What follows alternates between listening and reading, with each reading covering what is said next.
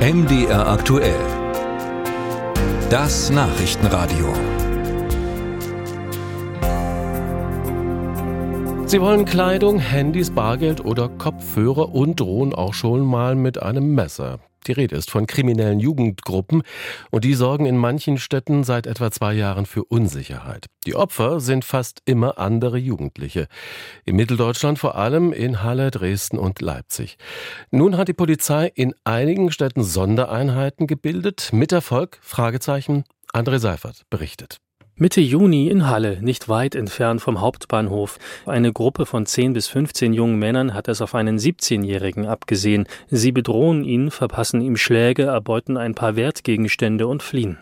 Die Haupttäter sind blond, vermutlich deutsch. Zu Überfällen wie diesen kommt es in Halle immer wieder, erklärt Michael Ripke von der Hallischen Polizeiinspektion. Das typische Abziehen unter Jugendlichen ist das, was auch immer wieder auftritt. Und da sind so diese klassischen Straftaten, die wir der Straßenkriminalität zuordnen, Raubdelikte, Körperverletzungsdelikte und Bedrohungen. Die Raubdelikte nehmen da die Mehrzahl ein. Ein Problem, das zurzeit fast alle Großstädte haben, von Hamburg über Leipzig bis München.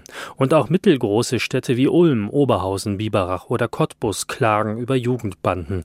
Wobei Banden nicht das richtige Wort ist, erklärt Nadine Schaffrath von der Dresdner Polizei, denn Banden haben immer dieselben Mitglieder.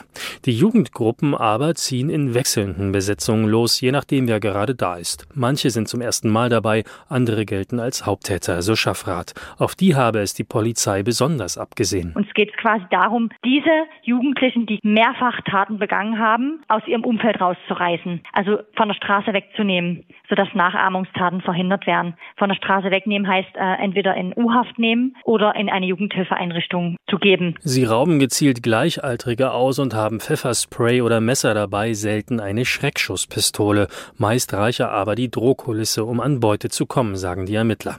Weil die Zahl solcher Straftaten im vergangenen Jahr deutlich anstieg, gründete die Polizei in Halle und Dresden Ermittlungsgruppen.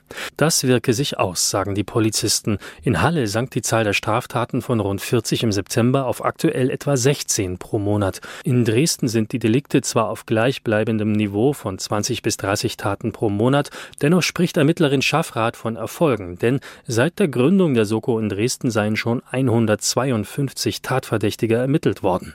Die Polizei in Dresden setzt unter anderem auf mehr Präsenz.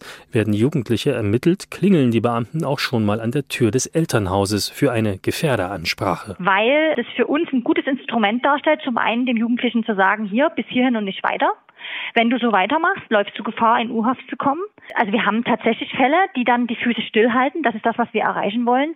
Wir haben natürlich aber auch Fälle, die sich nicht daran halten. Über die Täter lässt sich sagen, sie sind fast immer männlich und zwischen 13 und 18 Jahren alt. Der Anteil von Deutschen und Migranten halte sich die Waage. Allerdings würden die Migranten mehr Taten verüben und häufiger zu den Haupttätern gehören, so die Ermittler.